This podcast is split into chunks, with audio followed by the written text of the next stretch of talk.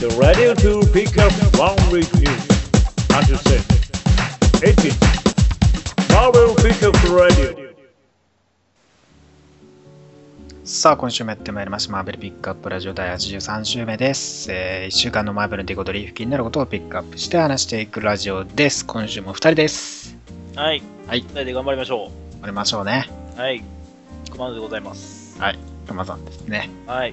今週も相変わらずね。そうですね。ようやくね、レゴマーベルをね、しっかり全部クリアしましはあ、やっと終わった。た。はい。レゴマーベルアベンジャーズ、ちゃんとトロフィーコンプリートした上で、達成度100%ああ、いきましたんで。なんか全部やったんですか？じゃあ、あの全、部レース。まあ、レースは全部やらないと、あれかや。乗り物が手に入らない。手に入らないし。金のやつ全部取ったんですね。しかもトロフィーがね、そういう達成度100%と全く関係ないトロフィーばっかり。トロフィーいろいろありますからね。そうですね。コンビネーションとかもね。よ、よ多いのが、その、ディフェンダーズ全員を、うんあの、一回ずつ操作しろみたいな。へえ。そんなんばっかりなんです。へえ、そんなのイイギリス、英国紳士全員装装備しろ。装備しない。あああ、の、使えみたいな感じの。とりあえず全員使えみたいなね。そうそうそうそう。そんなんが多いんで。あとなんか、でかくなれる全員使えみたいな。ああね。もうね、ちっちゃくなってでっかくなったりね。いっぱいいますからね。まあ、主にフィンファンフン。でかなりすぎですけどね。もうね、すごいね、デビルダイナソーとかね、やっぱ面。白いですからね。でかキャラは使ってて気持ちいいですね。ね、はい。ぜひともね、やってほしいですね。はい。はい。ということで、今週のピックアップニュースやってまいります。まずはですね、えーマーベルから発表されました、シビルウォー2 5のキャンペーンタイトルですね。はいマーベルナウ、はい。再び。再び。ね、まさかのね、えーアベンジャーズ VSX メンのね、その後の2012年からね、始まりました、マーベルナウがですね、またやってきたと。なんか、ロゴデザインもなんか発表されてますけど、まあ、ロゴデザインもね、ちょっと変わってる感じ若干変わってますね。ですよね。大して変わってないですけど。ってことはもう決定校っていうことで、ね。ね、まあね、えー新たなタイトルとともにね、もちろん、まあ、リランチしたりとか、新たなタイトル群とともにですね、はいマーベルナウとして始まるわけですけども、ねそれのプレビューズマガジンがですね、えー7月13日はい。に、まあ、書店にて配布されるということで、まあ、そこで初めてそのマーベルナウ関連のね、観察を得るという感じになる模様ですね。めんどくさいですね。まあ、マーベルナウ版とかいう言い方をする場合に、どっちの？ってなりますよね。いや、マーベルナウの時のね、あのやつが、どっち、どっちのホークアイだろうみたいな。なりかねないですね。なりかねないです。もうね、ほんとね、まあ、オールにオールディファレントマーベルとしてね、今やってましたけど、またマーベルナウとして開始されるっていうんでね、ほんとややこしくなりますよ。はい。まあ、どのタイトルがやってくるのかね。そうですねまあ、。またシビルを2をね、読んでいかないと、そこら辺もね、またこう、キャラクターがフィーチャーされる可能性もありますからね。はい。ワクワクしていきましょう。はい。また、まあ、新しいタイトルが発表されるのはまた4月ということでね、1ヶ月以上待ってください。はい。そして実写関連はですね、映画、そう、ラグナロクのコンセプトアートとキャスト一部を発表しております。はい。はい。ついにね、ようやくですね、そう、ラグナロク関連の情報がね、公式に入ってきました。コンセプトアート見ましたか？あまだ見てないです。え？え 見てないですね。なかなかですね、君はね。いつもね、調べないんですよね、僕ね。ね、なかなかですね。調べないのはいいんですけどね。まあね、もうね、まあ、キャスト陣からしてそうですけどもね、まあもう、もう今回、ラグナロクとして、まあ、重要な位置を占めるであろう、ヘラさんの裏、後ろ姿と、まあ、アスガードに兵士たちとのね、対面が描かれていると。で、なんとこのヘラがですね、キャスト、ケント・ブランシェット。おいはいはいはい。はい、まあ、ロード・オブ・ザ・リングとかね、そ。それこそ登場してね、もう結構な有名な女優さんですよ。がね、もうね、ぴったし。見た目的にはぴったしでしょうね。ヘイラーさんとしてね、そうですあの冷徹な感じとかがね、完全にそのまんまでしょうね。にじみ出るものがありますね。ね。えそしてグランドマスターになんとジェフ・ゴールドブラウン。えはいはいはい。あね。そうですね、グランドマスター出るっていう話が。そうですね聞きました、それは。しかもね、あの、はいインデペンデンス・デイとかね、はい。ジュラシック・パークで登場したジェフ・ゴールドブラムですからね。うんここら辺のキャストもね、なんとも豪勢ですよ。そして、女性ヒーローのはい。バルキリーさんも登場です。ね、バルキリーさん。が、なんとテッサ・トンプソンですね。はい。で、実はここがね、なんと白人のキャスティングじゃないっていうのがね、また肝ですね。そうですね。ね。まあ、あえてでしょうけどね。まあ、どういったバルキリーになってくれるのかですね。そして、もう一方、スカージですね。またの名、エクスキューショナーとして有名なね、カール・アーバンですね。まあ、カール・アーバンキャストされて、っていうこのキャラクター陣を見ると、まあ、バルキリーとやっぱスカージとも共通する人物って言ったらやっぱ、エンチャントレスがいるんですけどね。エンチャントレスがね、まだ登場してきてないっていうのがね、これもしかしたらヘラがエンチャントレスの役割の部分を担う可能性もなんかある気がするんですよね。なるほどね。そう、それでまたエンチャントレス増やすと結構なんかね、キャラ増えすぎかなっていうのもあるんで、もしかしたらそこら辺ヘラが役割を担う感じになるのかな。まあ、スカージはね、エンチャントレスのパートナーとしてね、ちょっちゅう登場してきてましたからね、今死んでますけど。そしてバルキリーはね、エンチャントレスのライバルですからね。まあだからそこはヘラに変わるんですかね。まあ、この新たなキャスト陣プラスですね。はい。まあまあ、続投として発表されておりますのが、ハルクの演じたマーク・ラファロも公式なキャスティングが発表され、そしてね、ソーの、ソーはもちろんですけど、ロキ役でトム・ヒドルストン、そしてヘイムダル役のイドリス・エルバ、そしてオーディン役のアンソニー・ホプキンスはい。ですね。登場、キャスティングされているということが発表されましたからね、ソーラグナロク来年ですけども、どうなっていくのか。本当に、ねオオーディンはどうなっているのか正直。オーディンはどうなってしまっているのか。そうなんですよ。ね、何がこのラグナロクをもたらすのかね。はい。まあ原作通りとはいかないでしょうからね、またね、ヘラの活躍とかね、その死をね、取り扱う神ですからね、ある意味でね、アスカードのね、まあ、そこら辺がまたね、どんな死をアスカードにもたらしてくれるのかね、どんな内容になってくるのか要注目ですね。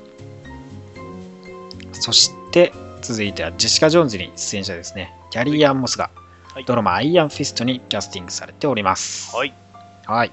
キャリー・アン・モスはね、ドラマジェシカ・ジョーンズで登場して、ジェリー・ホーガースとね、えー再びアイアン・フィストで演じると。まあ、ニューヨークに戻ってきたラッダニーランドをですね、援助する立場になると。はい。エグゼクティブプロデューサーのですね、ジェフ・ローブによるとですね、まあ、マーベルファンが知っている通り、キャリー・アン・モスのホーガースはコミックにおいてダニーランドの人生で重要な役割を演じると。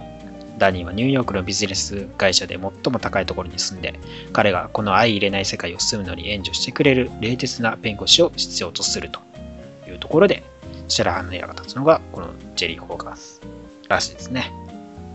はい。まあ、ここら辺はね、原作通りというところでね、まあ、ダニーランドとの話もね、やっぱね、噂でいろいろね、やっぱ、アイアンフィストでも登場するんじゃないかみたいな、ありましたから、まあ、ここら辺はね、妥当な話ですね。まあ、アイアンフィストもね、いよいよこう、キャスティングが固まってきてるんでね、いよいよって感じですね。ね今まで、はいもうあまり動いてる感じがしなかった。なかったですけどね、ようやくね、話が進んでいって、ルーク・ケイジもね、もうすぐですからね、皆さん、はい。頑張って待ってください。ありがとうございます。はい。そして、X メン関連のですね、映画ウルヴァリン3のヴィランがリーバースとナーディストが報告しておりますはい。はい。ヒュー・ジャックマンですね、あウルヴァリンが最後となるオールドマン・ローガンをベースとしたウルヴァリン3はですね、が、この映画が、まあ、ある指定を狙っていると。で、まあ、ヴィランがね、ミュータントを狙うサイボーグチーム、リーバースであるっていうのがね、まあ、報告されたわけですけど、まあ、あの、デスストライクとかが参加していたチームですね。あはい。まあ、ミュータントを狙うね、嫌な奴らです。ー全然知らんキャラクターでも。まあね、あの、ヘルファイアクラブにいたね、やつとかもいたりしてね、率いてたんですけど、まあ、そこら辺がね、今回、まあ、どうなっていくのか、誰が率いて誰に作られているのかとかはまだ分かってないですからね。そのまた原作のね、オールドマンローガーとはまた違ったね、闇の世界が広がっていくんですかね。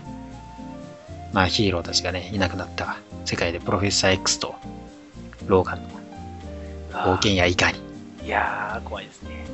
ね、その二人がどんなこう話の展開をしていくのかね、まだまだわからないですからねわ。かんないですね。はい。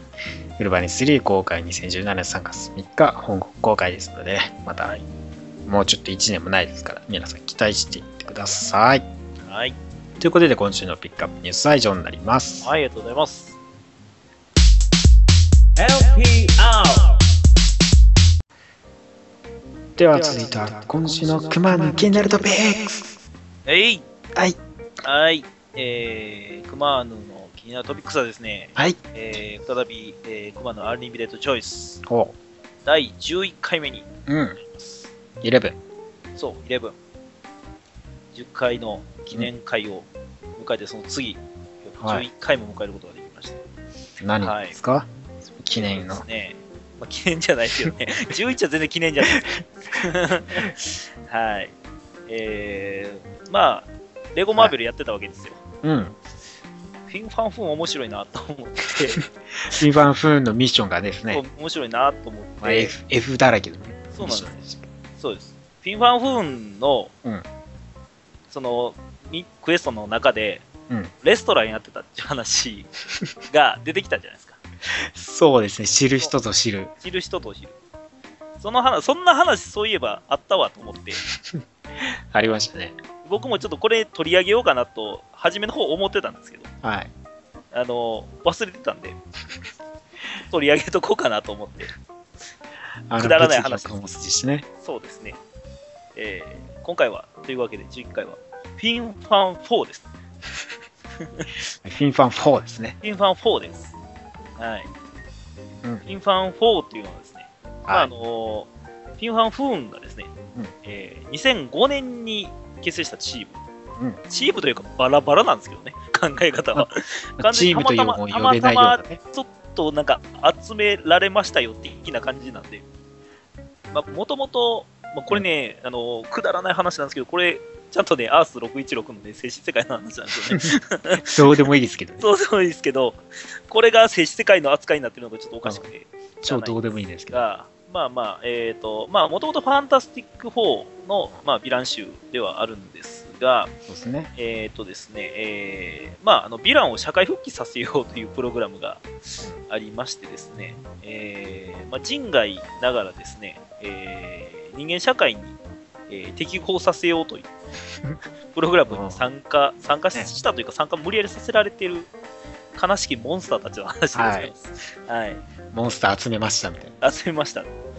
で、えー彼らもともと、あの、うん全員大きいやつらなんですけれども、ねサイズをまあ、人間サイズにちょっと小型化しまして、お前らちょっと人間社会に溶け込めよっていう感じでね。で込めよう。で、力もちょっと抑えられている状態でね、ね。はい。です4人なんですけどね。もちろん、あの、えーリ、リーダーっていう扱いになるのかわかんないですけど、まあ、えーリーダーはフィンファンフーンですね。うん皆様ご存知、はい、あの、うざい顔の、えードラゴンです。うざい顔う。ざい顔のドラゴンです。うざくないでしょ。お前、れっきとしたアイアンマンのヴィランとして頑張ってたぞ。かっこいい顔のバージョンが少ないんですけどね、この人。ちょっと間抜け顔にさせられますから、させられてますからね。なんか別の、なんかパラレルワールドとかやとむっちゃかっこよかったりするんですよ。ああ、そうですね。はい。うんっていう一人と、えー別で、えっ、とですね、エイリアンの、えーゴーガムっていうやつがいまして、えー、むっちゃこれ昔の話ですけどね、えー、テイルズ・オブ・サブスペンスの17号かな？で出てきたやつなんですけど、まあ、あの、2話前の15号に、親父のゴームっていう やつが出てるんで、うん。2話後に息子が出てくるっていう、なんでそんなすぐ早出すねんみたいなレベルの。ネタがなかったですかね。あと、あの、巨大ゴリラのね、ゴジーラっていうやつなんですよね。はい。もう名前がギリギリアウトですよね。ギリギリ完全にアウトですね。であと、ロボットゴリラのうんエレクトロ。まあ、いろいろ突っ込みたいところあるんですけど、まあ、またゴリラかよっていうところと、エレクトロっていう名前が被ってるよっていうところと、スーゴリラと名前かぶりという。っていうね、はい。マックス・ディロンの方じゃないです。はい。ロボットです。ロボットのエレクトロというキャラクター、はいねがいます。はその4人で構成されたヴィランチームでございますね。はい。まあ、あの、この人たち、あの、結構同年代なんですけどね。1960年代、61年の出てきたやつばっかりなんで、うん。で、結成話はまた別でちょっとありますんで、それはちょっとはしょったんですけど、2005年にね、ワンショットでね、それはそれで出てます。へフィンファン4っていう、その結成話があるんですけど、ー誰か知りたかったんですかね？誰か、誰かまあ見た、見たかったんでしょう。フィンファン4の結成話を書いてくれよ。いや、まあ、それがあった上での3年後に、えっと、改めて、これ、フィンファン4の話がミニシリーズで始まりましたよ。これ、まあ、5話構成なんですよ。まあ、一つ、その、1話を紹介しようと思います。はい。まあ、その、えっ、と、1号の中で2話構成になってまして、うん。うん。えー、いっちゃんはじめの話がですね、えー、ドク・サムソンが、うんバックスター、まあ、バックスタービルディングに今、あの、その4人は、えー、囚われてるというか、飼われているというか、いるんです、住んでるんですけれども、えーそこにドク・サムソンがやってきますおと。はい。で、えーっとね、まあ、フィンファン・フォンはその時不在だったんですけれども、おう君たちのちょっと精神的なカウンセラーになりに来たいあーサムスン。いいのに。サムスンはしょっちゅう 人のカウンセラーになりますねそうで。す、そうです。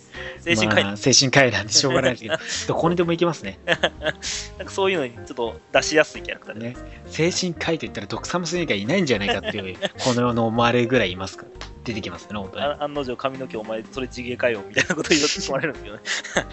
お前緑かよ。緑かよって突っ込まれるんですけど。はい。で、まあカウンセリングをさせてもらうんで、ちょっと君たちのちょっと夢を教えてくれないか。ほうほはい。ゴーガムがですね、うはい。えー奴隷をはべらせて王様になりたいという。お前、規模がでけえな、囚われてるくせに。バカみたいなこと言うわけです。はい。ゴジーラはですね、あの大統領になってバナナをみんなに配る法律を作りたいみたいですね。はい、バカですね。バカですね、単純に。いいいいやつですけど、バカですね。バカですね。はい。エレクトロはですね、はえー一戸建てを建てて、えーバックスタービルのあの秘書ロボットでですね、ロビータと幸せな家庭を持ちたい。い。庶民的。しかも、最近どっかの誰かがやったよね。実に庶民的。ささやかな夢を持っております。はい。あんな、イカれたアンドロイドと一緒にしちゃいかん。そうか。そうだな。赤と緑のあんなやつと一緒にしちゃいかん。まあそういう夢をちょっと語ってる途中でビン・ファン・フンが帰ってきましたですね。はい。怒って帰ってきます。ちょっと、お前、話聞いたけども、さっさと帰れみたいなこと。ほうん俺らは人間みたいに弱くないから、そのカウンセラーとか必要ないと。う。ほうほうほうほ必要ないと。で、お前も何、ほいほい言うこと聞いとんねんみたいな感じで、う。お前らね。お前ら何言う聞いとんねんみたいな話で、プライドないんかみたいな感じで何をお前、普通に自分の夢語っとんねん、赤裸々に。お前、おとんに恥ずかしくないんかみたいなことを、僕は言うわけですよ。親父関係ないやろってなって、ほまあ、喧嘩になるわけです。そこに、まあ、ドクサムスン、あの、喧嘩仲裁に入るわけなんですけどう、ほうほうほみんな合わさってボコボコですよね、もう。で、まあ、喧嘩になりの、はいまあ、そこでちょっとリードからドクサムスン宛てに電話がかかってきて、まあ、ちょっと抜け出して、うんリードに、あ、彼、来ましたよ。でも、ちょっと、喧嘩になってしまって、で椅子飛んでくるんですね、そこで。また後で電話しますねって言って、切って、あの喧嘩の仲裁に行くのかと思いきや、そこばその場であのへったり込んで座って、喧嘩見てるだけっていうところで終わりますね。あの多分精神科医でも彼らをなんとかすることできないんでしょうねう。ちょっと無理だなと。無理ですね多分感諦めた。っていうような、まあまあ、あの、とりあえず何ともできない奴らだぞという回。ただのバカどもが集まっただけって感じですよね。はい、もう一個はですね、あの、はいインファンフォンがですね、えーまあ、この社会復帰として働いている中華料理屋の話でございます。ほうほうほう。はい。表紙にもなってるね。そうですね。まあ、中華料理店でシェフをしているんですが、まあ、そこにハゲたあの重鎮の、なんか、レストラン界の重鎮の VIP の客が来るわけですよ。ほこの人を怒らせたらあかんみたいな。ほうほいうわけです。でまあ、そこで、まあ、しっかりと対応しろよっていうことをオーナーに言われましてう。うん。えーまあ、顔を出してシェフのピンファンフンでございますと。うん。えー、ドラゴンが料理なんかできんの？めっちゃ言われるわけです。そりゃそうですよね。まあ、ちょっともう機嫌が悪いわけで、そもうそんなん言われてるんで、ピンファンフン、はあみたいなね。このハゲがみたいなこと思ってるんです。まあまあまあ、でもオーナーにちょっと抑えられるんですけど、はい。まあ、あの正直その、まあ、見てろよと。ちゃんとプロやから仕事するから、うんちょっとお前にメニューを見せてやるっていう感じで、ちょっとあの、謎の食材で 料理をしだすんです。もうにあのなんでしょう、普通にこの世にありえないような、なんか食べ物を取り出すわけで。まあ、それで料理を作って、まあ、カニのスープやったみたいなんですけど、うん。あなかなかいいじゃないみたいなことを言われながら食べているとですね、ハゲたビッグビップのおっさんがですね、どんどん徐々に髪が生えてくるんですよ。ほはい。ハゲてたから、ちょっとナチュラルヘアにしてやろうと思って、みたいなことを言うんですね。う。なんだそれ。オーナーが怒るわけですよ。うん。でもね、そのね、偉いさん、うあのん。、え、え、ちゃうわ、I am beautiful と。髪の毛が戻ったと。私は美しいって喜んじゃったのね。そうです。あの、喜んで帰ってくるんです。ほうそれがニュースになりまして。あの、このレストランは髪が生生えると。いうことで、なりまして、ほ店に、あの、たくさんのハゲが押し寄せ。意味わかんねそして、えーはいまあ、ちょっと過激派の客が入ってきてですね、科学者みたいなんですけどねまさか。科学科学のためにその気配薬を渡せみたいな感じで襲ってくるわけですよ。ほはい。う。あの卵頭が。そうです、そうです。あのエッグヘッドが来てしまったわけですね。エッグヘッドが来てしまうわけです。はい。ほうほうほえーと、えーそれをまあまあ簡単にキッチン用具で全部倒すわけですけど、簡単に倒してしまうわけなんですけど、う。ねエッグヘッドです、ね。でまたそこからまた説教始めますね。お前らも何アホみたいに集まっとんねんと。プライドないんかと。なんだそれ。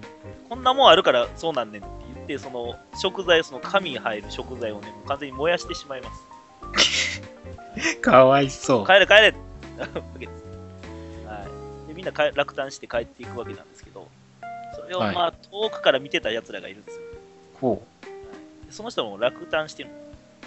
4人ちょっと見てたんですけど、う。はい。ハゲ。バルチャーと、プロフェッサー X と、うんパペットマスターと、ウォッチャーです。ハゲばっかりやないか。そんな、そんなお前ら髪が欲しいんか。はハゲに誇りを持っとらんかったんだ。そうですね。はい。まあみんななんか、あれですね、そう気にしてないよみたいな感じだったんですけど、むちゃくちゃ気にしてたみたいですね。めっちゃハゲ気にしとったよ。面白いなそうですね。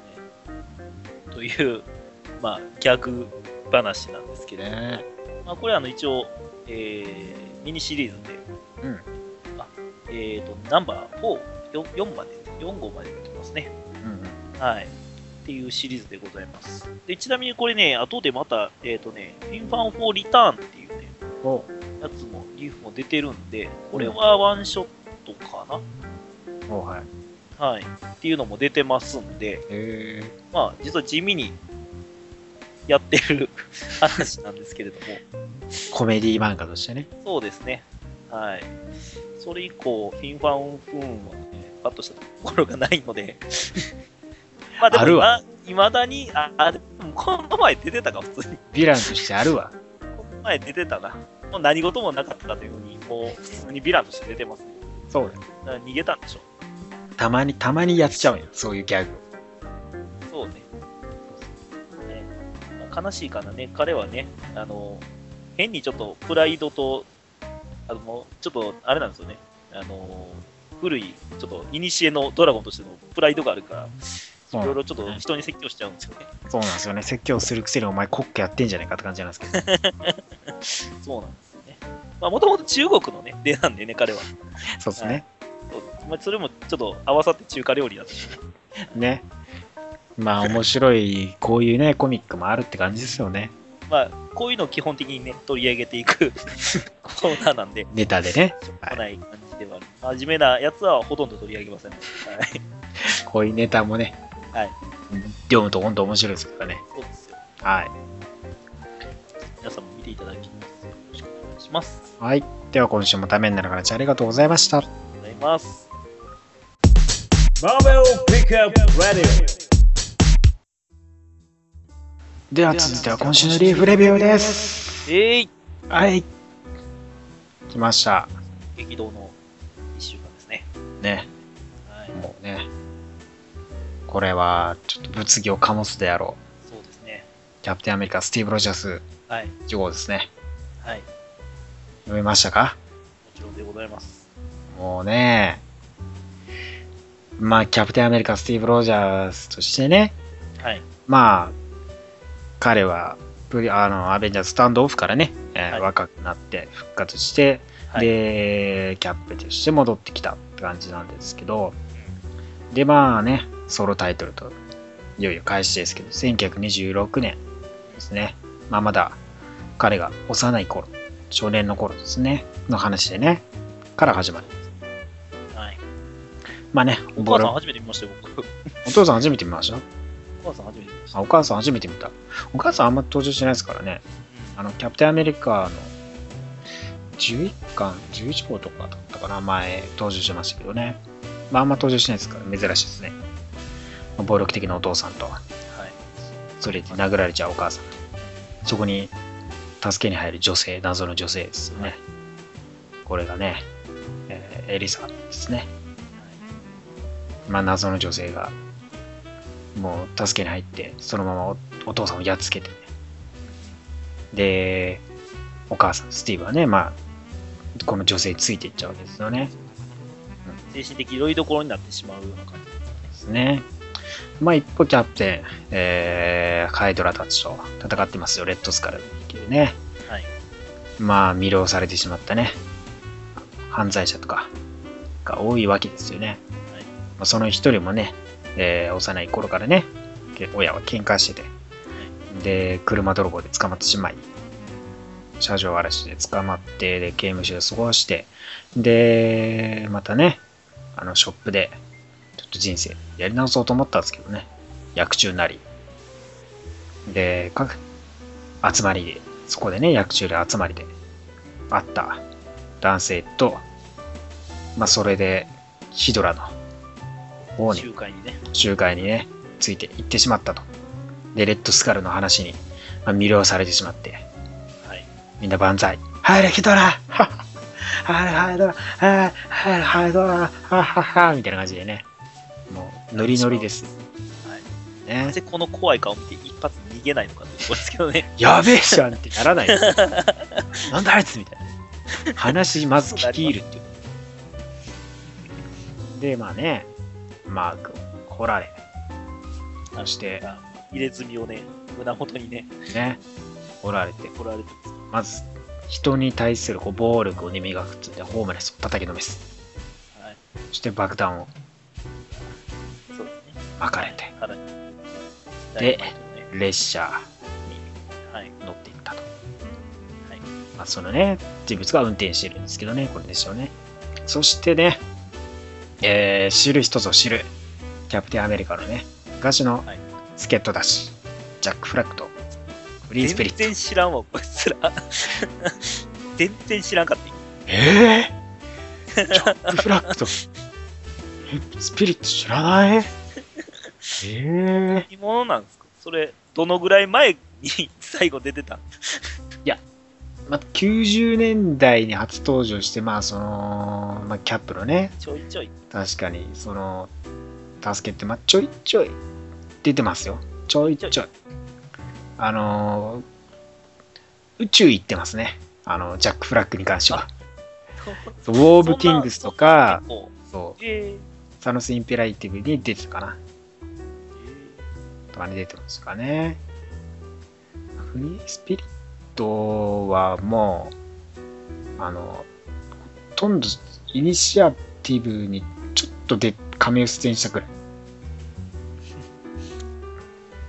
超マイナーです。超うまいな90年代の産物です。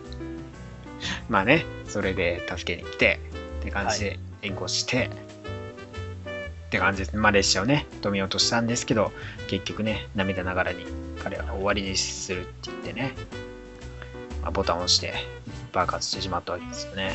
まあキャップの命からから出す。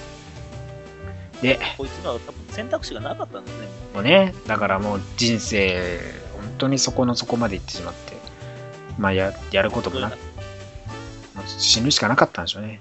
こうなったらね。でね、はい。ちょっと老けたシャロンさんと。はい。シャロンさん、ディメンション Z でね、その、あの何がずるいってね、スティーブはディメンション Z でまだね、超人血清あったから時間経つのが早くてもよかったですよ。でもね、シャロンさんは普通の人間だ。おばあちゃんになっちゃったじゃないか。そうですね。その描写がね、ずーっとあるっていうのがね、早く若返らせてほしいなって思う。かわいそうです。かわいそう。かわいそうです。何やったら駒を抹消しようかなと思ってるようなイメージがあるんですけど、僕。まあ、それはないでしょうね。代替してしまう、その新しい恋人作りたいみたいな大丈夫でしょう。まだまだイチャイチャしてますから。そうですね。そうそうそキスもしてます。ね。で。はい。で、キャップ、そう、スティーブがね、若く、また若返っちゃったから、またこのギャップがね、生まれちゃってね。そういやだ、そうですよ。で、まあ、また、1920年代戻って、過去話になってね、まあ、女性とお母さんが話してっていうんでね、まあ、またね、そういう話になっていくわけですよね。この人ちょっと強引なんですよね。ちょっとね、引きこもっていう感じがね、こうグリグリしてて、で、推しに弱いっていうのがね、また分かってるんでしょうね。お母さんがね。まあまあ、そうですよね。はい。暴力夫につけてるぐらいやから。そうそうそう。押せばね、来るんじゃないかってね。で、まあね、えーリック・ジョーンズと話している、えー先ほどのジャック・フラッグとフリースピリッツですね、はい。和気あいあいと仲良さそうにね、キャップ仲間としてね、花咲かせてますよ、話、会話に。で、まあ、マリアさんは、まあ、先般としてね、えースタウンドオフの先般として、まあ、ちょっとね、あの、裁判がありますからね。まあ、一応、その代わりとして、シャロンさんが一応ね、ピンチヒッターとして、ディレクターやってる感じですね。で、一。はい。で、一方、スタンドオフのね、はい。名残としてバロン・ジムさん、コビックに飛ばされて、セレビックね。そう、あの、あの博士がね、ドクター・セレビックだったってね。はい。あれですよ。そうですよ。あの、そう、実写そうで登場したあのエリック・セレビックそうです。分かってます。はい。ああのコズミックキューブのね、はいあれでここで出してきたっていうのがね、実はそうだったっていうね。で、まあね、一応、この、戻ってきて、バロン・ジムソン戻ってきて、なんとも言えない B 級ヴィランたちを集めて、ニューマスターズをね、作ろうもう、あれなん忠誠心もクソもないんですよ。もう、忠誠心もほんとクソもないです。ニューマスターズ 声高らかに言いますけど、はい。全然ですよ。全然です。多分もう出てこないです。やる気もなし。やる気もない。やる気もない、忠誠心もない、やる気もない。ひどいチームですよ。もう目頭に手当てして。ダメかもしれない、これ、みたいな。ね、バロンジム自身が思ってますからね。で、そこにやってくるね、キャップと、えーフリースピリットと、ジャック・フラッグですね。はいジャック・フラッグがね、ちょいちょい名前忘れちゃう。ダメでしょジャックそうそう、ジまあャック・フラッグ忘れちゃうね。フリースピリッツは確かに覚えやすく。フリースピリッツもなんかはい、フラッグは何フラッグだっけと思っちゃう。そう。ジャックって言ったらユニオンジャック出てくるんですよそうそう、ユニオンジャック出てきちゃうから、ユニオンジャックじゃねえな、みたいな感じになっちゃ うとね。名前がや、なんかね、微妙なライン攻めでね、そうそう覚えづらい。まあね、ジーモさん逃走しますよ。えー飛行機に乗って、それに乗り込む。スティーブ。もうす、ね、この新しいシールドのね、もう大活躍して、そうなんですよ。先端からね、もうビームブレードみたいになって、そう。穴簡単に開けますからね。超かっこいいってね。もう使いまくりですよ、これ。で、まあそこにね、実は乗っていたセレブさん。はい。そして、キャップジーボとね、戦う中で落とされちゃう。ね、機体が開けられて、落ちそうになるところで、ジャック・フラッグが彼を助ける感じになるんですね。で、ジャック・フラッグに助けられて、まあ、ジーモさんがね、そのままオダブツだったかもしれないけど、まあどうせ生きてるでしょうけど。来てますね、絶対。でね、突然ね、まあ、ジャック・フラッグとね、また、あーまあ、勝利をね、分かち合うかと思いきや、はい。キャップがなぜか彼に謝るんですね。I'm sorry。キャップなんだみたいな感じで、で、また、えー過去に戻り、はい。この女性がですね、まあね、実は宗教勧誘って感じの人だったんですね。よくある感じですね。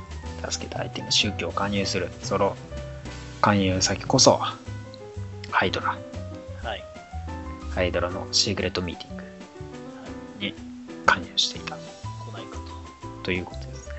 そして、なんとジャック・フラッグ、現代でキャップが落とします。はい。はい。死んだ可能性が高いです。ショッキングな映像ですよ、これは。はそして、セルビギに話すんですね。はい。ヘイル・ハイドラ。キャップがまさかのこの一言を言ってしまう。決して僕らの知ってるキャップをこの一言を発さないはずなんですけど、こんなの偽物だ嘘だ嘘でもこんなこと言わない嘘だあの、マジ衝撃的なやつなんで、ちょっとね、これはだいぶ物議を今醸し出してるんですけど、すごいですよね、これね。うん、言わせてしまっていいのかっていうところと、ね。これ。ね、とニック・スペンサー自体が、はい。この、本物のキャップだっていうことを、インタビューで話してたわけです、その前でね。言ってるんです。今回は、まあ、本物のキャップですよと。まあでもね、にしてもね、さすがにありえないでしょ。そうですね。こんな大きなことを、大きい戦いが起こる前に起こってしまっていいのかぐらいの、ねえ。う嘘だよ、嘘嘘。どうせ嘘嘘。そのい、やいやいやいやいや、その、セルビギに取り込もうとしてね、嘘嘘いやい。やいやで、ジャック・フラッグも殺しちゃったよ。落とし、落としてやったよ。飛行機から。落としてやって大丈夫死ん死んでない死んでない。フリースピリットが助けてくれるから。あ俺はね、それをね、全部計算した上でね、この、ヘイル・ハイドラって言ったんだよ。これただこのシーンだけで終わってるんで、そうなんですよね。ヘイル・ハイドラっ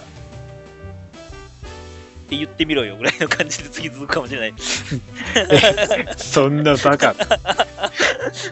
そんなバカ。おお前、喋れ、喋れない相手に言ってみれって。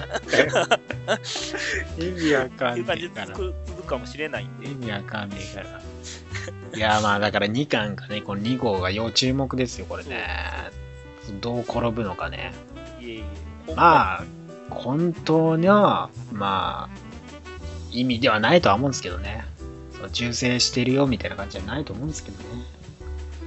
まあだからこのスティーブは何を思って、そしてお母さんとの過去にどんなリンクがあるのか、そこら辺がまたね、明かされていくっていったところでね、恐ろしい過去がね出てきそうな気がするんですけど、カイドラとのね、縁もゆかりも深かったとはい。いう感じが実はあるのかもってね。いやー、恐ろしい話ですね、これは。ね今更感すごいですけどね。すごいですね。本当にカイドラの一人だったらね。あ、コビックのせいかな。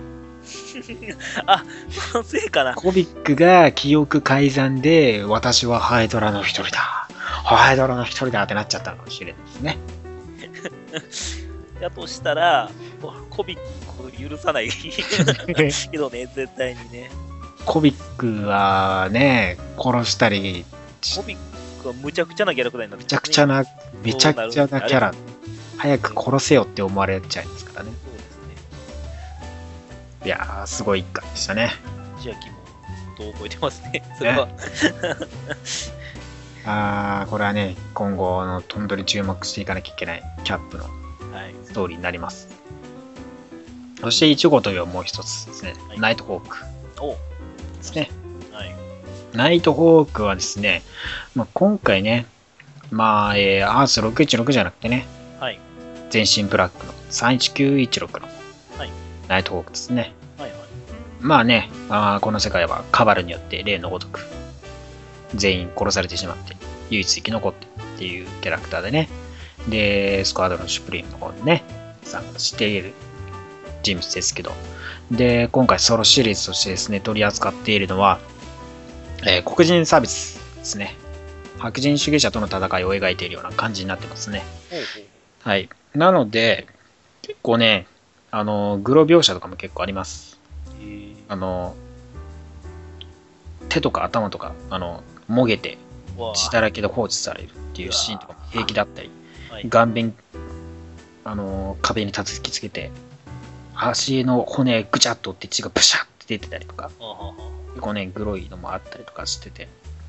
で、白人主義のね、その、食警官とか、またね、その、地上げや、その、黒人たちが住んでるところをね、どんどんどんどんお金上げていっちゃってね。で、金払えねえなら出てけよみたいなね。そういったやましい連中たちを相手にしていたわけですよ。なんで、まあ、ヴィランっていうヴィランはね、あんまり登場してないんですね、今回はね。本当だからね社、会が敵と。そうなんですよ。で、彼自身黒人なんで、その白人至上主義者たちとの戦いになってるんですよね。で、遺体もね、そのね、もげた頭、そこの血だらけの頭に、あの、こみかみんとかぐちゃってへこんでるのとか、うわ腕だ腕だけとか、首のない遺体とかがね、平気であの、描写で出てくるんで、ちょっとこれはね、あの人を、大人向きということで。はい、選びます。まあナイトホークさん自体無慈悲なんでね。で、まあそこら辺の警察とかもあったりとか。で、まあそのね、戦いにおいてもね、まあちょっとね、彼自身もちょっと苦悩している部分もあったりとかするっていう感じですね。そして、新たなヴィランがですね、またこれまで気持ち悪いんですけど、はい。切り刻んだ指をですね、はいそのまま食わせる。ああ嫌な感じのやつだ。グラグラって言ってね、血だらけの指食わせるっていうね、そのキモいマスクのね、男も登場してきて。っていうところで終わりですね。まあ、なんともだからね、まあ、結構社会派的なね、その、最近もね、アメリカでやっぱ話題になっている部分でもありますからね、その警官が黒人にすぐ撃っちゃって、若い黒人が殺されちゃうっていうことも結構ニュースになったりしますんでね、まあ、そういうところにフォーカスを当てたような作品になってますね。結構読み応えはあると思いますからね。まあ、普段のヒーローものとは違ってアンチヒーロー的な立ち回りの、ね。はいうんナイトホークさんですね。皆さんね、ナイトホークさん大好きでしょ？ねえだってかの SC コミックのガマンですからね。ああ、それを言われると、そうかもしれないの。を、まあ、ちょっと変えて、まあまあまあ変えた ナイトホーク。そうですね。はいはい。トマン、トマンは、そんなことしない。トマンがね、もうね、トマンの過激なタイプって感じですからねね。犯罪者もともと彼も過激派っちゃ過激派なんですけど。無残にも殺していきますから。ね。まあ、いろいろ面白い、本当ね、結構異さ異色な作品になると思いますね。はい。そして、えークロスオーバータイトルで言えば、エクストラオーディネリー X メンですね。はい。えー15ですね。まあ、先週から、えー続いて、コロッサスの4ホースメン。ね。アポカリプスの4ホースメンとなっているコロッサスとの戦いになってですね。で、結局、ミュータントアークですね、取られてしまうと。シュガーマンが持ってたね。で、それを持ってかれちゃって、そのアポカリプスのね、この王国帰還しちゃったわけ。で、その戦いでですね、セレブラがあの壊されてしまいまして、で、テレポート、過去へのテレポート能力を失ってしまうわけですね。まあ、通信が、はい、はいフォージとの通信も失われてしまって、フォージがね、連絡取れない。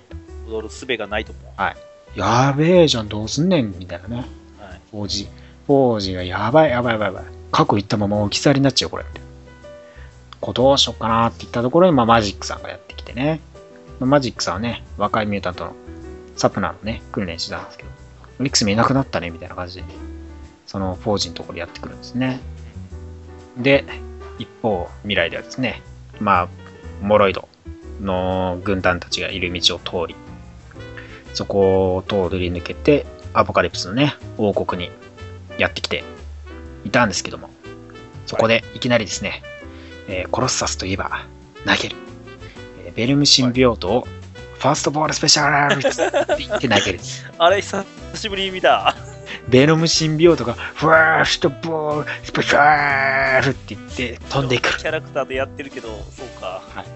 その出ましたか。はい、俺の先輩特許を取るなって言わんごときに、えーオールドマンローがですね、立ち向かおうとするんですけども、えーシンビオートに飲み込まれてしまうというところで終わりですね。はい。オールドマンベロムになってしまいましたね。あまたね、このベノムのがね、シンビオートの塊なんてね、本当に。いや、中身ないんでね、すぐくっついちゃう。やらやらや、ややこしいやつです。なそうそうそう。中身なんでない投げつけて侵食するっていう、ひどい手。まあ、アポカリプス自身まだね、登場してないんでね、今後登場してくるのかね。まあ、あと2巻ぐらいですかね。どうなっていくのかですね。未来、未来からね、3000年から帰ってこれるのか、というところですね。ーそうですね。なんかほんまに、その、変える術がもうないような。ね。まあ、マジックちゃんが頑張るんですかね。それしかないかな。そしてもう一つといえば、ザ・ロード・トゥ・シビル・ウォー2のはいミズ・マーベルはい。7号読みました？見ました。最後の方しか、まあ、正直関係ないとは思うんですけどね。まあねスピ。ルオートは。はい。まあ、あれですよね。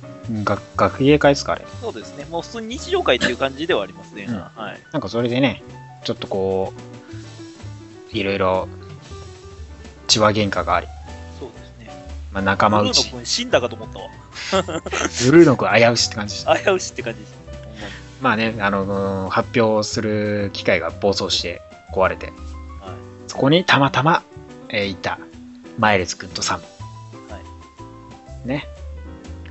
と、まあ、ミス・マーベルがね、彼らを助けって感じですね。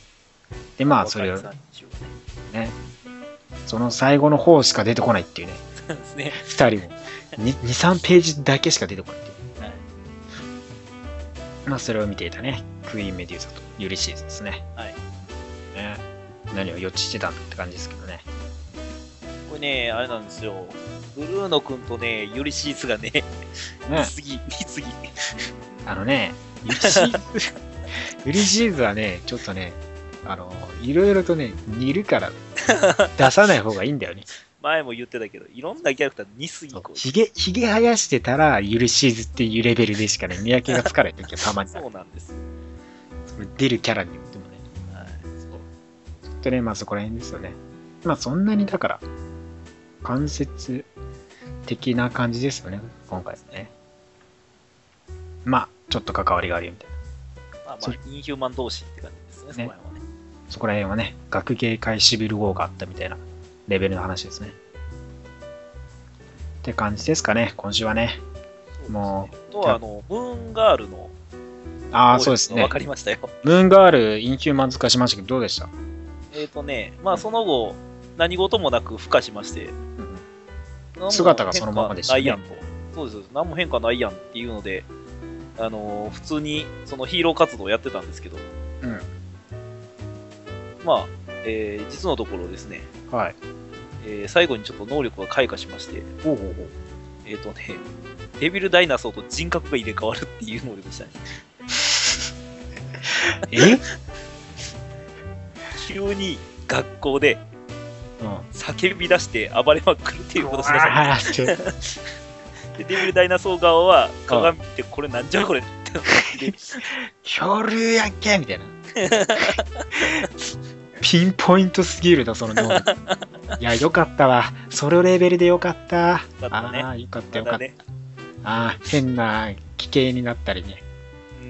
見た目、姿形はね、一切変わってなね、い。デビルダイナソーみたいに尻尾が生えなくてよかったですそう。です、そうです。よかったよかった。変身系じゃなくてよかったです。ね、それこそまたピクサー感がまた増したね。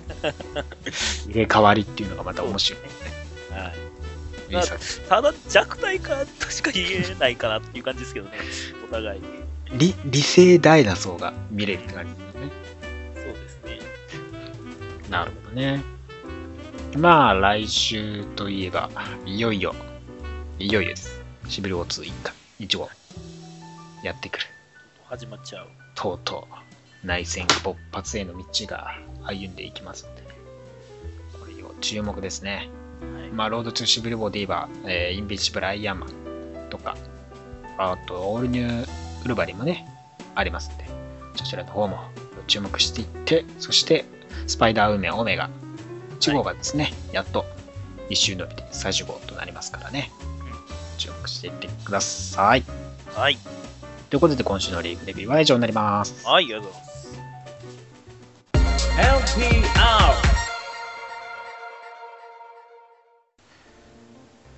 では続いては今週の話題です。えー日本公開マジカデッドプールの歴史を振り返りです。はい。はい。もう、やっとやん。やっとやんですよ。とやん。でもね、なんとね、当日見れるかどうかわからなくなったんですよね、僕。当日ね、私休みね、がね、取れませんで、僕。当日私ね、休みを取るのは恥ずかしくてですね、はい。もう諦めてます。まあ、有給は取りづらいですよね。正直、その、うん土日普通の休みの人は、ちょっと正直取りづらいです。ちょっと水曜どうなんか入れるっていうのもね、しかもデッドプールじゃないですか。完全に私、それ目的だろうっていうのをね、あのバレるので、そうですね。はい。そうなると、ちょっとね、ちょっとね、かといってね、夜の会行って帰って寝てもう疲れるので、ちょっと金曜まで我慢しようかなと思って、そうなんですね。僕もちょっと悩んでて、難しいなっていうところです。あの、だなんで、はい。私金曜までは、はい。ツイッターしません。ほう。隔離されます。そうですね。そうしないとまずいですね。はいネットから私、あの、日本、日本のネット界隈から私は消えれ消えたいと思います。なるほど。もうな、誰か、えー、楽しかった、ウィーとか言うのすらもう、もう無理です。まあ、金曜日に見に行くということは、土曜日に僕とまた話す。感じですかね。はい。その時に僕にだいぶ、あれですね。ネタバレしてしまえる環境にあるわけですね。まあね、そうですよね。だからね、とりあえず、その、来週の、はい。前、来週はネタバレ会多分3日無理なの、2日か、2日無理なので、はい。まあ9日あたりでね、そうですね。したいと思いますから、はいお。話したい人ぜひともね、その時に来てください。おい。まあね、はいデッドプールといえば、あはいのー映画の歴史をちょっと振り返りたいと思いますけど、はい。え、ね嫌な思い出しかない？ウェイド・ウィルソンがですね、ウェイド・ウィルソンがですね、はい。が、まあ、X メン、オリジン、ウルヴァリンの方ですね、はい。まあ、登場しましたよと。で、そしてね、ウェポン11の方です。ウェポン11になったと。ね、刀とか、刀が腕から出たり、はい。目からビーム出したり、はい。瞬間移動したり、それはね、まあ、しましたよね。はい。それは、まあ、置いときましょう。それはもうデッドプールではありませんので、置いときます。はい。消でせ、消せない記憶ではある。デッドプールではないのでね、はい、ウェポン11ですからね。消えない、消えない記憶ではあるんですよ。別、別次元の話ですからね。あれはアポカリプス前の別次元のどうでもいい話。いやいや、まあでも、そう、そうなる前は普通にかっこよかったじゃないですか、普。ねえ、確かに。ウェイドの時がかっこよかったんですけどね。ああのシーンは結構、ウェイドがね、ねライアン・レイノルズ。だっただったじゃないですか。ビビビビビビンって言ってね、めっちゃ頑張ってライアンもかっこよくて、まさかね、あんな緑のタイツマンになるとは思いませんでしたけど、その後ね。あっち行ったらこっち行ったら、やっぱりこっち来てくれましたけどね、よかったよかった。はい。で、今回のね、はい。デッドプールがいよいよデッドプールとして来たわけですからね。そうですよ。ねそのデッドプールの初登場といえば、1998 1991年はい。のザ・ニューミュータンツ98号ですね。で、えーロブリー・フェイドと、えーライターのファビアン・ニシーザによって、まあ、作られたキャラクターですよね。まあね、その1991年2月に登場したんですけど、まあ、その後、普通にそのまま使う気もなかったんで、まあ、デスストロークからインスパイア、そのね、作っして、で、名前もちょっといじって、っていう感じで登場させたキャラでね。で、まだから性格とかもだいぶ変わってますそうそうそうで、コスチューム自体はね、インスパイアされたのは、まあ、スパイダーもこうインスインスパイアされて、で、あの、あれにな。って感じなんですよね。はい。で、そんなね、登場させる気はなかったですからね、使い捨てだったはずなんですけど、その後、X フォースでも、ね、ケーブル、ライバル的存在として、ずっと戦い続けてきて、なぜかいつの間にかケーブルと冒険する仲になり、はい。こっちに喋りかけてくるようになり、はい。吹き出しは黄色になり、なぜか優遇されていった。通算何号でしたっけ？通算何号ですよ ?700、ん ?250? 一応。まあ、何を含めてなのかは知りませんけどそ、うですね。な何号まあ、ミニシリ連号が出てーズとましたかワンショットとかクソいっぱいあるんでね。そうですね。ねえ。そのオンゴイグだけじゃなくてもね、そういっぱいあるんでね。それが通算250。5結構短い、短いって言ったらあれなんですけど、短いスパンでは結構出てるキャラクターなんで、やっぱ急に、急激にガッと盛り上がっていったキャラクタそうそうそうーではあるんですよね。で、25年の歴史ですからね。で、まあ徐々に出てき始めて、いつの間にかね、ケーブルのオンゴーイングを乗っ取って、ケーブルデッドプールが一人デッドプールの話になり始めてね。で、デッドプールのオンゴーイングを持つようになったわけですからね。いやー、話大出世キャラクターですかからない、ことかからないキャラクターですよね。ね。なんでこうなったんですか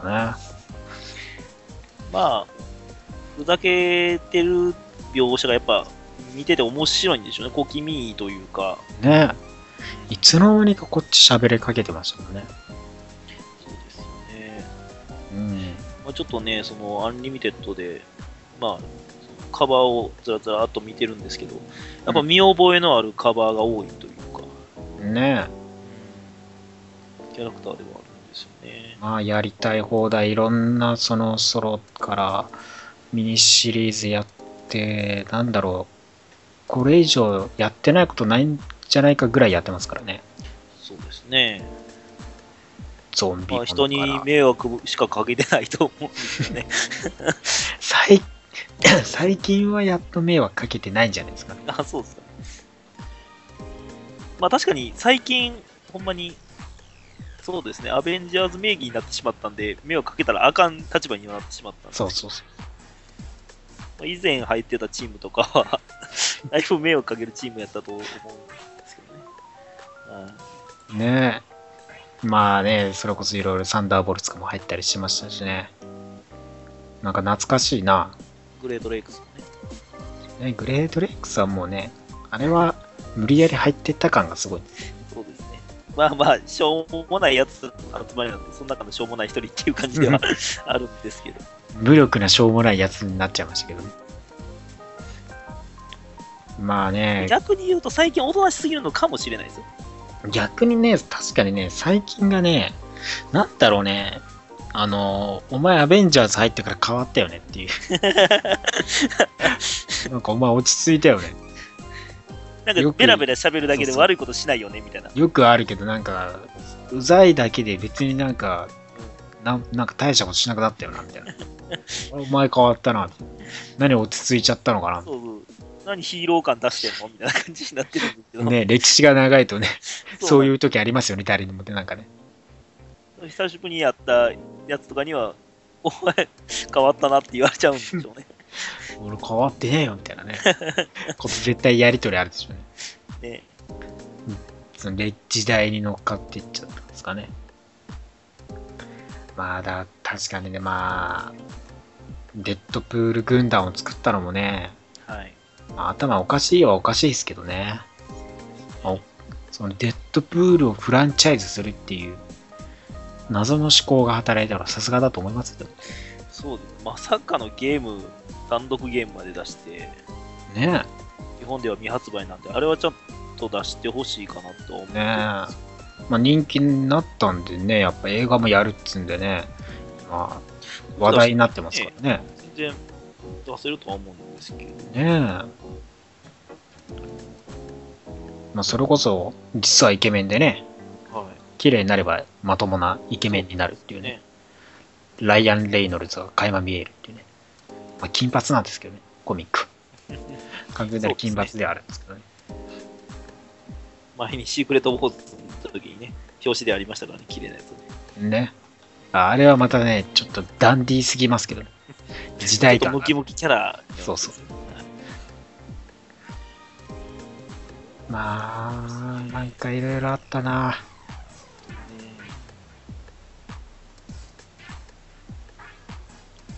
いやー、うん。なんでしょうね、でも昨今のその流れとしては、その、まあ前々から言われてますけれども、女性人気うん。であったりとか、高いですね。扱われ方が変わっているのは確かですよね。ね、だからその、なんか、昔の、そのファンの層と今のファンの層って若干変化してきてますよね。僕も確かに、その、なんでしょう、一番初めにそのデッドプールと触れたのは、僕もそのアメコミの、その、えっ、と、まあ、歴史というか、自分の歴史は古いんで、古いんじゃない、新しいんで、あのーあれなんです、マブカップなんですよね、初めに。ああ。マそブカこから、登場した、確かにね、そこ3からでもうん確かに調べたんですよ。ほうほう。なんやこいつってなって、結構調べたんですよね。おうその中の一人なんで、うん。いやー、ここまでこういうことになるとは、とは全く思ってなかった。だから、マブカブに出た時も、なんでこいつ出すねんみたいな話になってたと思うんですよ。ああ、まあ、まあ結構ね、確かにその頃はもうね、デッドプールというマーベルの中で確立されたキャラクターではあって、で、まあ確かに出すだろうなっていう感じはあって、ちょうどいい、やっぱね、その。そう、ネタとしても、アクションとしてもやりやすいしね。で、その、ストリートファイターとかのね、ネタとかもやりやすいし。っていうのは知ってたから、確かにそれはありましたよね。昇竜拳やってるウルヴァリンにかましたっていうのは知ってたんでね。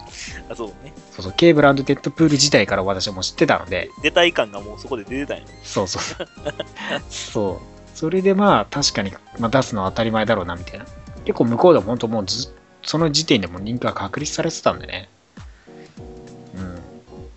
うん。で、まあやっぱでも日本から知り、日本で知ったっていうのはやっぱそこが大きいですよね。マブカップ出てなく、ここまで知られてないでしょうね。でしょうかね。まあ強烈なキャラでね。頭いかれてますキャラ。クター結構有名なキャラクター多いですからね。ね面白い、面白いカバーもあんな。羊たちの沈黙のあカバーもありますね。よくね。あ、そういうのもやりますね。そうですね。結構ね、その、なんでしょう。映画ポスターのカバーはやりますよね。そうそうそうそう。まあでもあれか、クロスオーバーで結構関わってきたっていうのは、だいたいシークレットインベージョンあたりなのかな。うんうんうんそれでスクラルたちをね、あの、強制するっていうんで、全員デッドプールにさせた、殺し合わせたっていう謎のね、旋風を巻き起こしたりしてましたからね。まあ、あんまりね、その頃までやっぱ、イベントにかかってくるキャラクターじゃなかったんでね。で、そこからね、X メンに入ろうとして、ぼ殺さずにボコボコにされたり、それをまたね、映画で見れるっていうんですからね。そうですね。問答無用で、あの、来た途端、殺さずに問答無用で殴られまくるって。あと、いつの日かデッドプールコアも見れるんですかね。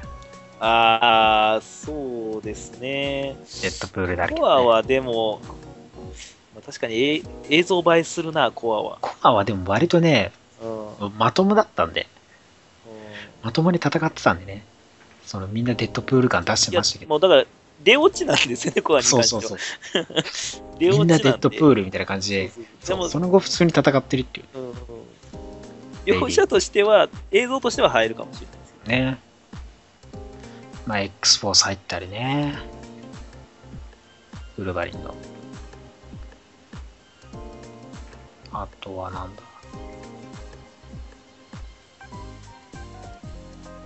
あとあれだ。あの、ジョーカーとして出るはずだったアベンジャーズ VS.X メンで一切の登場がなかったっていう。かわいそうに。あれは何なんでしょうね。でなんか予定してたんですか？その時は。なんかバトルカードって、なんだ、X、なん、なん、0号かな？なんかにね、書いてあったはずなんですけどね。こいつらが出るよみたいな感じの一覧に入ってたんですね。アベンジャーズと X メンキャラクタージョーカーっつって、ハルクとか、ケーブルとかいる中で、デッドプールっつって出てきてたんですけど、一切登場しなかった。しかも、ハルクに関しては本編でちょろっとだけ出た。サイクロプスを倒すの手助けしてよって言ったところ以外、ほぼもう出てこないっていうね。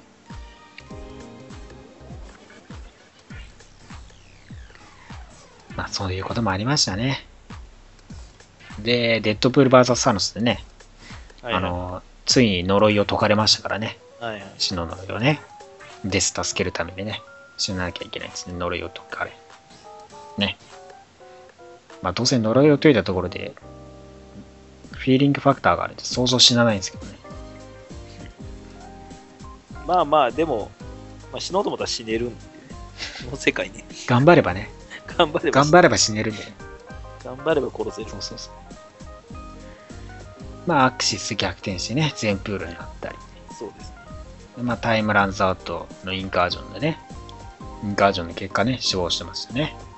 確かにそう、なんかよく考えたら結構バージョン違いというか、そういう、なんでしょう。デッドプールというキャラクターは結構見た目多いキャラクターではありますね。ねえいじられてることが多いな、見た目が。確かにね、結構だから、いろんなタコアの面々もそうやけど、タイプで出てきますよね。冗談ですけどね、ほぼ。コアの話をしたらもう、出しまくってますからね。出しまくってますキャッププールみたいなのいるじゃないですか。クマからア、イアンプールみたいなね。ウルヴァリンプールから。クマもクマもね。ねえ、すんげえいますよ。ケーブルプールもいますから、そうで、デスマスク、ドゥームみたいなやつもいるし。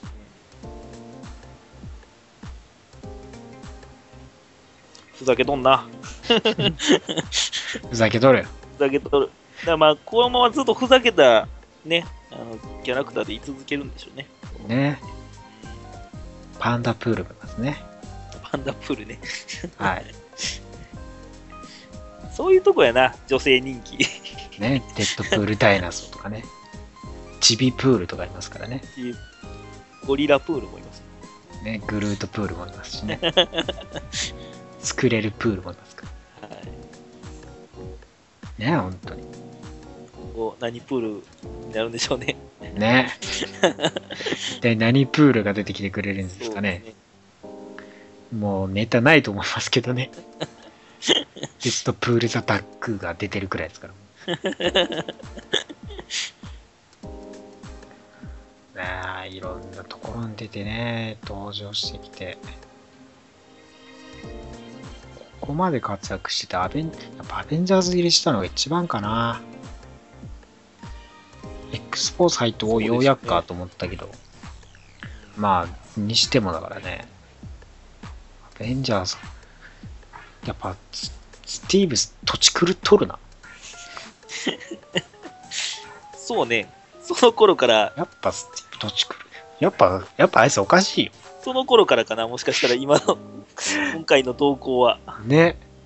そうかもしれない。ローグ助けたからって、アベンジャーズに入れちゃまずいよ。この人ほんまに入れたらあかん人よな、今でも思うんけど。まあでもいいじゃん。アベンジャーズのために金稼いでんだ。そうね。張り切って。グッズ売りまくって。デッドプールのグッズ売りまくってフランチャイズ。最近のね、最近のデップブームというか、ね。の実世界、実世界っていうか、まあ、もうそのコミック世界の中でねこっちの世界とリンクし始めちゃってますから 人気がね、出始めて、ね。もういろんなところで突っ張りですよ。もう本当映画もね、すごい、うん、世界的にも人気で、そうです。あ、あれ回ってるでしょ、でっかいデップが街回ってるでしょ、いろんなとこ。回ってるみたいですね。俺会ってないんですよね。都内にいるんですけど。今日は大阪行ってたみたいです。ああ、もうそっちに出張したんですね。そうです。そろそろうちらへん来てくれるかなと思って。ねえ。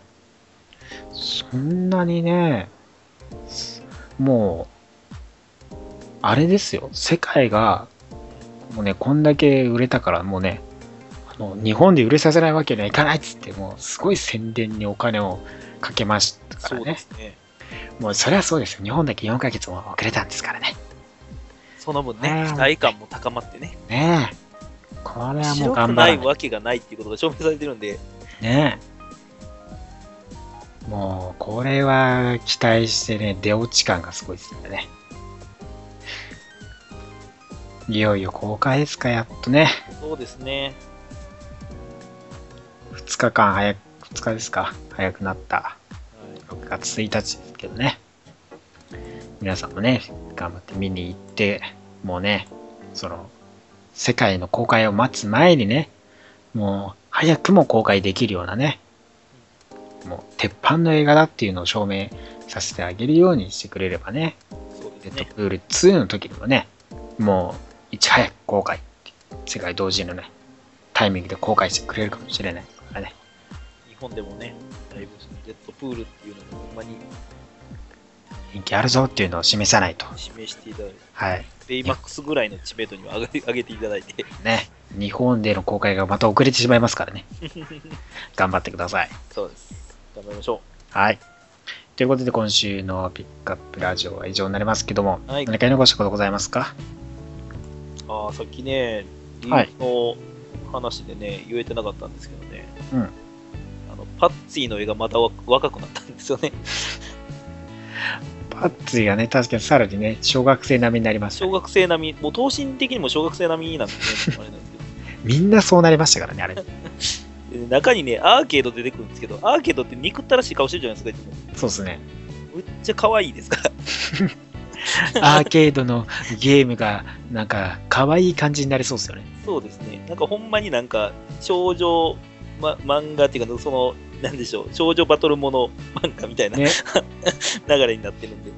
まさかアーケードがゴーストライダーたちを集めてね、デスレースさせたのは思いませんよね。そうですね。これは面白いですんで、これもぜひ見といてください。あ本当ですね。いろんな先ありますからね、自分に合った先読んでいただきたいと思います。はい。では、今週は以上です。また来週です。バイバーイ。バイバーイ。来週もラジオの前に、アッセンブル